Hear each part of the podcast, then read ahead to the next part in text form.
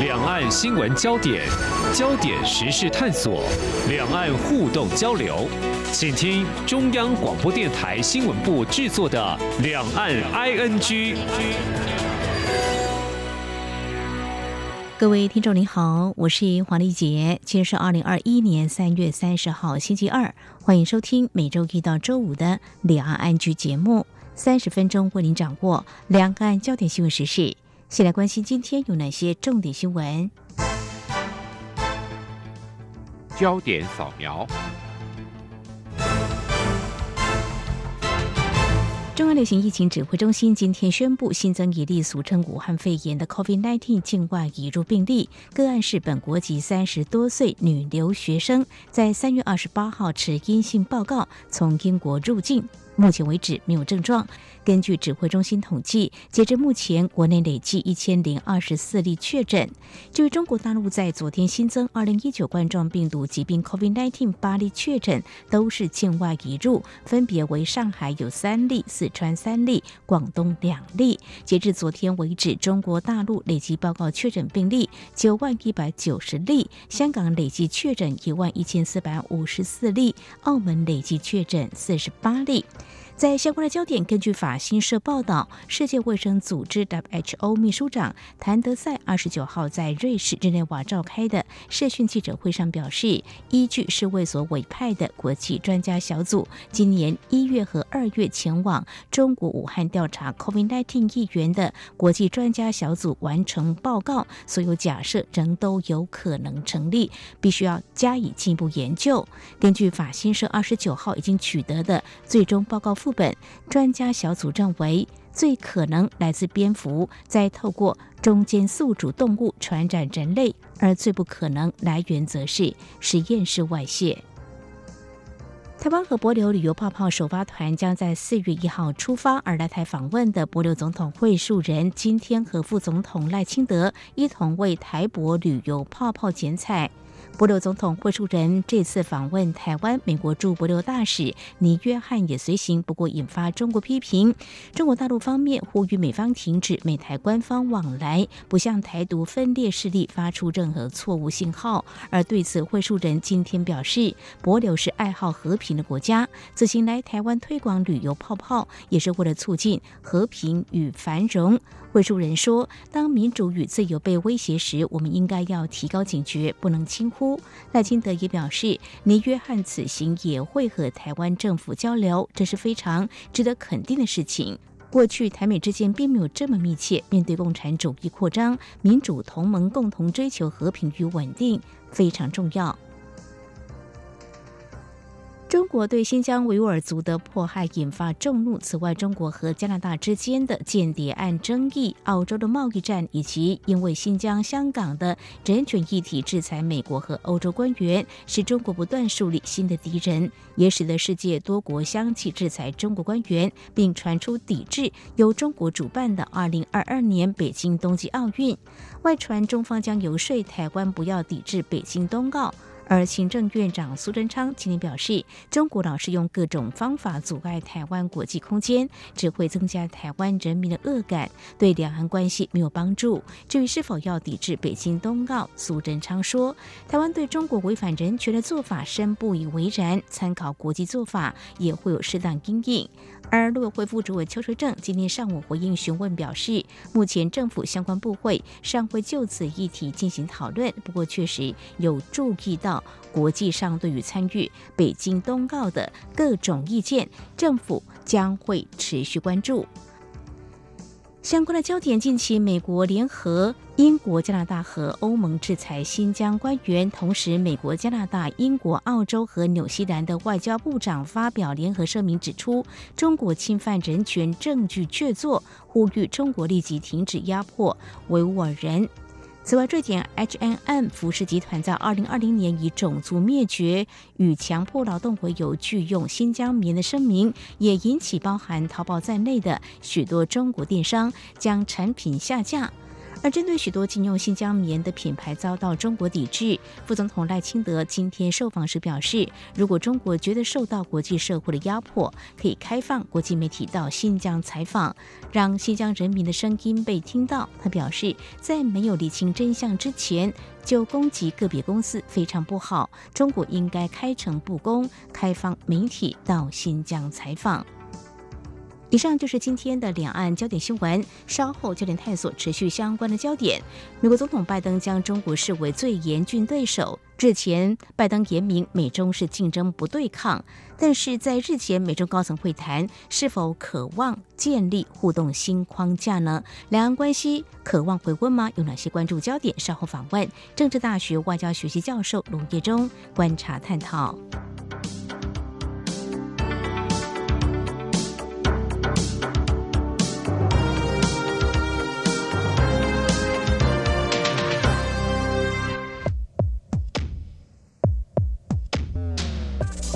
历史就是今天的新闻，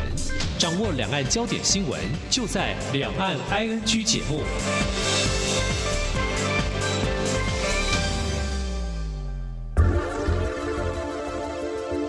最热门的新闻，最深入的探讨，焦点探索。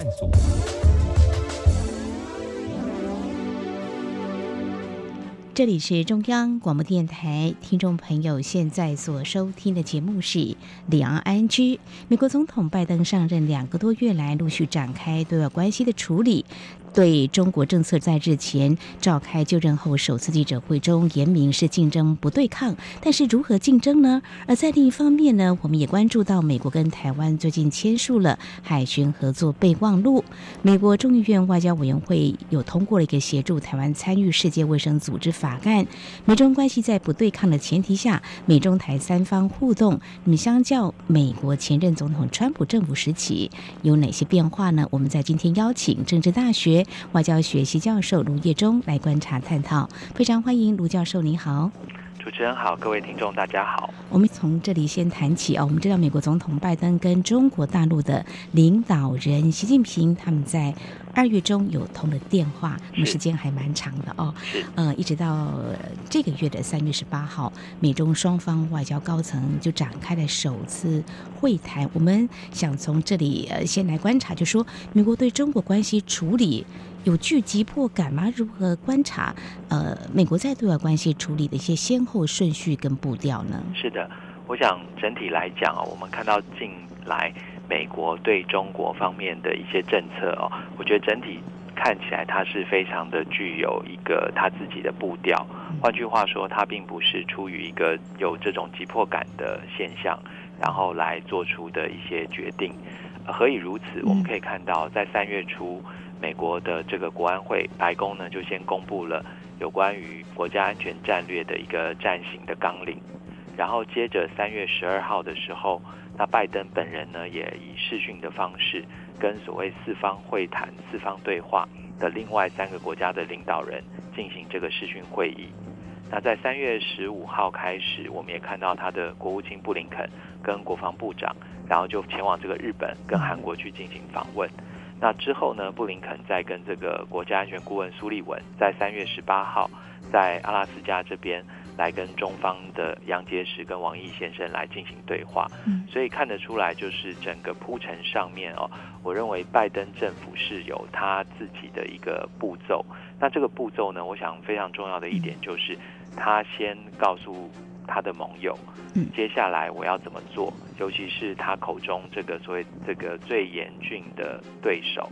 那他要怎么来因应中国的崛起？那尤其是在习近平同志下的一个中国，我想这是他的一个重点。所以看起来他是这个希望跟盟友之间重新达成一些共识，然后来共同应对。这个中国大陆的威胁，然后蛮有节奏感的，而且慢慢的来做一些铺陈哦。那么到了亚洲，也在欧洲访问哦。是，所以我们回到美中高层会谈哦。其实呃，在台湾我们所关注到就是双方交锋非常的激烈。是，呃，但是我们要来看，事实上就是说，如果诚如教授您所观察，就是说美国方面可能想要表达一些立场，或者说知道中国大陆是不是有哪些表态，是不是可以视为。这是一场开启双方建立新的互动框架呢？我们从这个部分来看的话，不晓得你怎么样来观察？是是的，我想这一次的这个高层会谈哦，确实是可以呃某种程度上视为是双方要开始建立一种新的互动框架的一个过程。嗯，那这个过程里面，它可能包含了几个要素。嗯，我想第一个就是双方在过去这段时间，从拜登一月份上台之后，他经历过了元首通话，表达一个双方在特定议题上面可以进行合作。但是在另外一些层面，或是其他的议题上面，也会激烈竞争这样子一个态势之后，那这一次在阿拉斯加的会晤，我们可以看到双方其实就是在进一步的把自己的这个红线画得更清楚。嗯，那希望对方不要在红线的议题上面做过多的表态或者是刺激。所以我想，这个或许换个角度讲，就是说，他激烈的言辞后面，其实也隐含了，就是双方也预告了底线给对方。嗯、好，在谈底线之前，来看有没有可能合作哦。这个全球气候变迁的会议，在四月份，美国总统拜登还有中国大陆。领导人习近平有可能会在一个国际场合会面。其实，在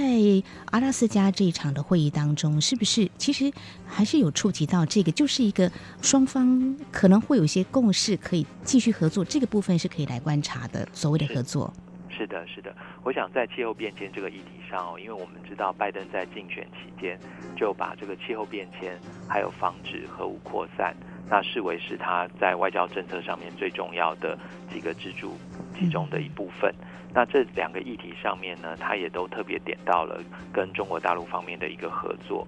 我们也注意到这个即将在四月二十二号召开的这个呃气候变迁的这种高峰会。那它虽然是以视讯的方式进行，但是白宫也已经透露讯息了，表示他们已经邀请了习近平，那甚至是俄罗斯的普亭来参加这样子的一个会议。那这个会议虽然是视讯的，然后大约有四十多个国家的元首受邀要这个共同进行视讯会议。不过，我想在这个阿拉斯加激烈的言辞交锋之后，那这确实是一个这个让习近平跟拜登两个人可以进一步的来进行这个互动的一个场合。好，中美合作是不是有可能？我想这场中美元首的互动呢，是一个很重要的观察点哦。那其次呢，我们再回到刚才我所带到的，就是美国总统拜登在日前他上任后的首场记者会当中，他说呢，跟中国是竞争。不对抗。那刚才提到说可能会有合作哦，不过他还提到说，要求中国必须要遵守国际规范，要公平来竞争。是。不过会不会因为他们的认知的标准或落实的情况会出现双方的拉锯？比如说过去在美国总统川普任内，美中科技战就是其中之一。这也是在。拜登还有川普交接这段期间，大家所关注的可能会在经贸跟科技发展方面会持续进行竞争。不晓得你怎么样来看未来这方面的发展？是的，我非常同意主持人的观点哦。我想，在这个拜登跟习近平美中双方后续的互动当中，在这个竞争的议题面向上哦，我认为经贸跟科技发展仍然是双方会继续针锋相对的部分。那这里面，呃，我们可以看到，尤其是美国这个贸易代表戴奇女士，她才刚通过这个参议院的正式的这个同意，但是她后续接受了一个媒体的专访，她也特别提到，就是美国暂时不会取消对中国的这个关税。那一方面，她是把这个关税视为是一个谈判者手上的一个筹码，那另外一方面也是更为根本性的，就是呢，美方尤其是拜登政府目前仍然把加征关税视为是要求中国来进行结构性的经济改革，补救不平衡而且不公平贸易状况的一个重要的手段。所以，我认为在经贸竞争的这一块哦，双方仍然是会持续上呃蛮长的一段时间。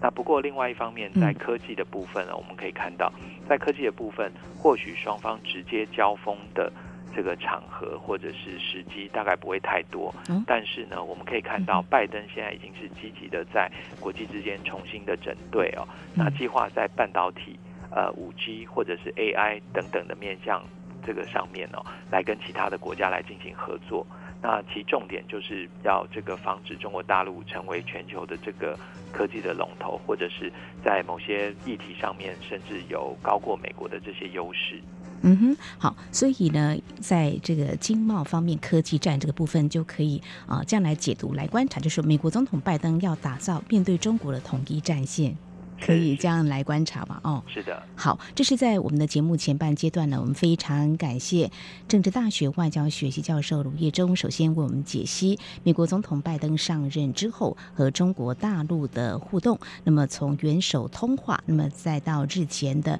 美中双方外交高层展开首次会谈。不过这次会谈双方的言辞交锋非常的激烈，但是或许也可以视为双方呢都把这个立场红线都给画出来了啊、哦。那日后如何来竞争合作，甚至真的不会对抗吗？哦，当然，拜登在他上任之后首次记者会当中是言明是竞争不会对抗的。不过，如何跟中国大陆互动呢？还有我们台湾跟美国的关系，还有两岸的关系是否会因此受到牵动？我们稍后节目后半阶段，我们再邀请卢教授为我们做进一步的解析。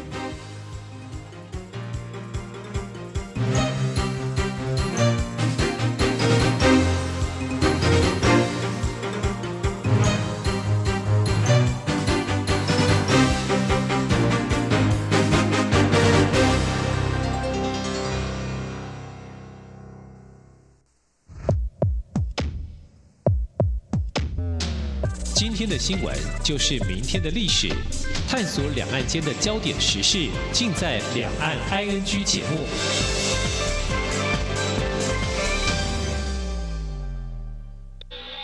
这里是中央广播电台台湾之音。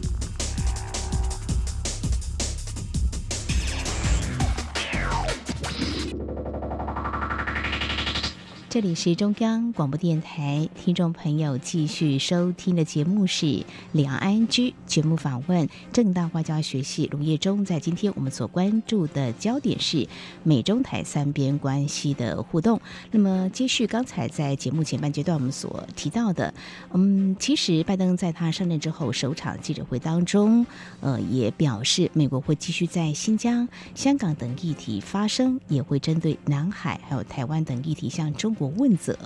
那么，美国我们呃知道他关注这个民主跟人权这些领域，特别是这个民主党哦，所以我们比较纳闷，就说美国如何在不对抗之下向中国问责呢？事实上，在最近像新疆棉这个问题，呃，像欧洲呢反应呢非常的激烈，也有呃实际的动作，呃，这个就可以来观察，就是对人权议题的关注。那你怎么样来看美国会采取什么样的做法呢？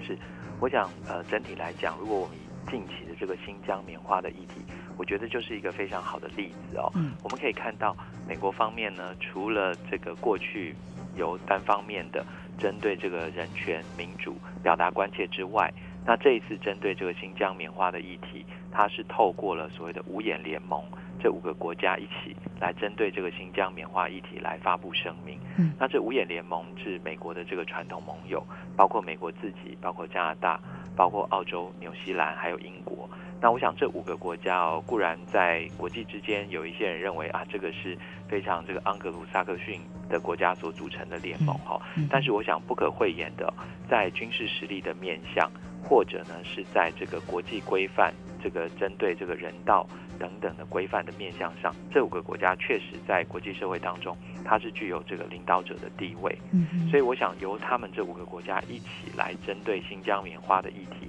来发布一个联合声明，那确实是在国际之间哦，应该是会引起非常大的一个关注。那对中国大陆方面的一个施压，我想也会达到某种程度的一个效果。五眼联盟这样的动作，但是呢，就看中国大陆。事实上，中国外交部这几年的态度都非常强硬，有时候形容五眼联盟这个字眼也都非常的直白跟粗鲁一点哦。那么，以中国大陆在日前高层会谈展现外交立场跟态度，这个跟美方互动，难道他会示弱吗？还是会持续强硬？不晓得 您又怎么样来观察中国大陆的态度？是。中国大陆方面的一个反应啊，我想各位最近有注意到，就是说他除了有这个战狼外交，好像说给了美国的职业外交人员，尤其是高层如布林肯这样子国务卿的一个身份，好像是给了他第一线的一个冲击哦。不过整体来说，中国大陆的外交政策哦，从过去以来到现在，它基本上就是在应对呃外国的对手的时候，基本上他不会示弱，但是他事后通常会在政策实际的政策面向上会做出一些这个微调。那最主要就是因为他在外交政策里面有一个非常重要的要素，他执行起来必须要兼顾他的面子。所以我想这一点哦，就是在后续这些国家，尤其是拜登的这种透过多边主义的做法上，或许某种程度上会使得中国大陆必须要重新思考它跟这些国家之间的双边关系。所以在一些议题上面，它或许会做出一些这个调整。那同一个时间，我觉得。对中方来说，他们除了兼顾面子以外，另外一个就是他内部的这个民族主义情绪。我觉得这个确实是呃一个比较呃严重的，对于未来美中关系或者是整体中国大陆的对外关系来讲，恐怕会是一个呃限制性的一个因素。嗯哼哼，好，这个面子问题，还有中国大陆内部的民族主义的情绪哦，这个跟中国共产党的建党百年。啊，在今年这个会不会可能呃会让他们的态度就不示弱更强硬？是的，这确实是一个联动性的一个议题哦。因为我们知道中国共产党在过去这一段时间不断的提到这个两个百年，包括二零二一的这个建党百年，跟二零四九的这个建国百年。那同一个时间，二零二七也是这个解放军的建军百年。所以在这几个时序的压力下面哦，确实也让中国的领导阶层出现了不能示弱的这样子的一个压力。嗯，但是我想比较呃值得关注的一个部分哦，就是我们看到目前所谓的战狼外交哦，在杨洁篪先生的这一次的跟美方的谈话之前，他大概是仅到了这个呃外交部助理部长的这样子一个层级。那当然，杨洁篪先生这一次的这个发言，让大家觉得哇，这个战狼外交一下子上升到这个政治局委员，然后兼这个外事办公室的主任的这样子一个位置哦。那后面可能可以预留转换空间的，大概就只剩下习近平本人。嗯，所以习近平后续会如何来跟拜登本人呃两个总统之间来进行互动，我觉得是非常非常值得观察的部分。好，我们会持续的关注。再者，另外从这个角度来看，每当台湾和美国关系比较紧密的时候，中国大陆都会有所动作跟反应哦，所以我们就要来看。日前，美国跟台湾签署海巡合作备忘录，这是在二十六号的时候，嗯，能不能够将它视为美国实践对台承诺？呃，之前布林肯有提到，呃，就是美国不只会确保台湾有能力自我防卫，也期盼台湾在国际上扮演更大角色。不过，重点就是说，未来台湾在美中互动之下地位。可不可以来看，就说美国在这个部分的话，是把台湾的地位更形重要，把它凸显或提升。事实上，可能未来会有实际上的一些动作，所谓的统一战线或怎么样来看美国对于跟台湾的关系的啊一些形塑。嗯，是的，我想有关于美国这一次跟台湾方面签署这个海巡合作备忘录，我觉得呃，首先我认为这是一个非常正面的发展，也值得大家肯定。那这肯定的部分，除了两国政府之间，我想第一线外交人员的努力哦，我想我们也不应该忽视哦。那同一个时间，我们也注意到，就是美方方面的一个说法。那他认为这里面呢，呃，一方面主要是一个功能性质，然后另外一方面就是这也是长期以来美国要跟台湾方面合作的部分哦。所以我想在实质上，其实对美台关系的增进，它确实有一定的一个注意。那尤其是我们也注意到，最近这个博流跟我们的关系也非常的密切哦。那这个部分，我想都跟美国整体在南太平洋的一个战略是有它一定的关联性。那这个关联性当中，也无可避免的，它就会突出台湾的重要性跟台湾的角色。那对于中国大陆来讲，它自然比较不希望看到这样子的一个发展哦。不过，我想整体来说，美中的互动下面，对台湾来讲，我们如何来确保自身最大的利益？我觉得这个是我们可以进一步来思考的地方。嗯哼，刚刚提到啊、呃，这个呃，美国在这个啊、呃、南太平洋的一些战略跟我们台湾跟帛琉的关系，事实上是不是呃也可以这样子来确认，就是说美国总统拜登呢是延续就是前任总统川普的印太战略？是，我想从这个角度来看啊，确实，因为在拜登上台的初期。呃，我们就可以看到他对于印太的这个区域的关切的程度，其实并不下于这个他的前任川普时期。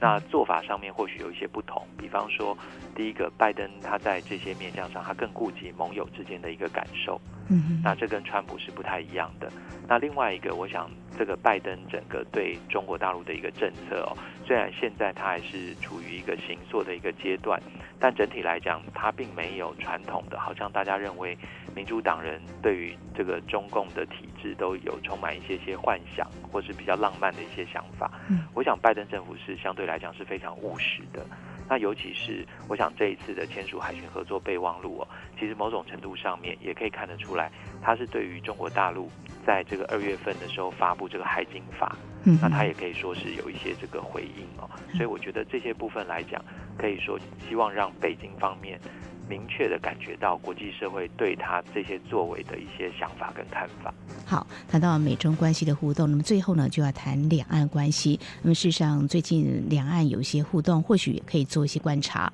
嗯，在之前呢，中国大陆方面呢，啊，又提出“农林二十二条”措施。那还有因为疫情的关系，在去年啊，暂时就没有互通的。两岸的小三通是不是可以再重新启动？这个都是可以来看，就是两岸的关系能不能够回温？呃，所以我们刚才关注了啊，有关美方所采取对。中国大陆或台海的一个政策之下啊，能不能够回温？不晓得有哪些影响因素是可以来做进一步的关注的呢？是的，我想有一些因素哈会影响这个两岸是否回温哦。我想第一个重点就是两岸各自对于美国的政策是否能够准确掌握。那换句话说，美方对中国大陆或是对两岸的政策调整哦，它有的时候会提供一些机会，形成一种机会之窗。那这个机会之窗啊，我们从这个政策的面向观察起来，就它很多时候是稍纵即逝。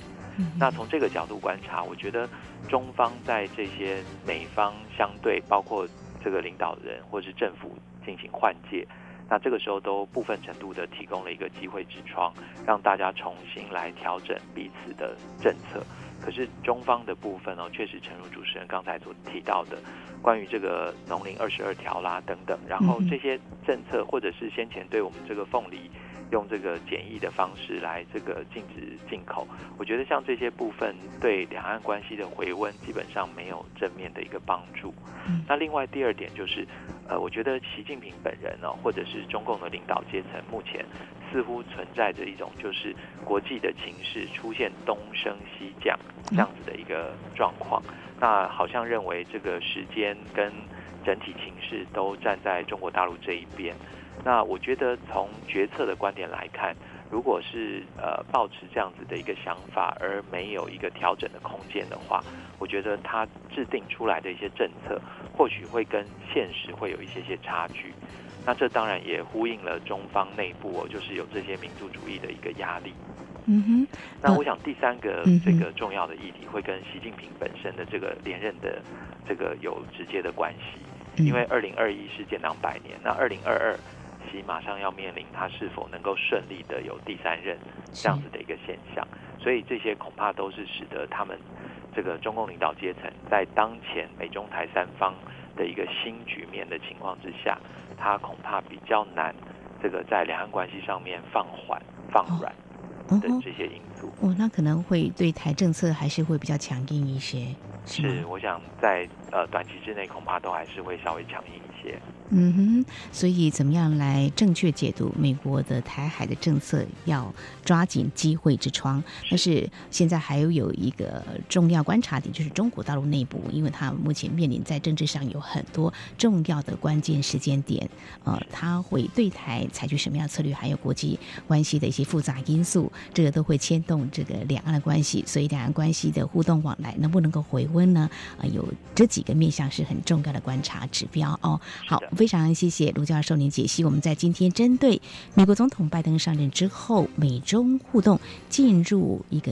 新的框架，也可以说新的格局，是否牵动两岸关系，还有美中台三方关系的变化？我们非常感谢正大外交学系教授卢业忠观察解析。谢谢教授，谢谢您。谢谢主持人，谢谢各位听众，再见。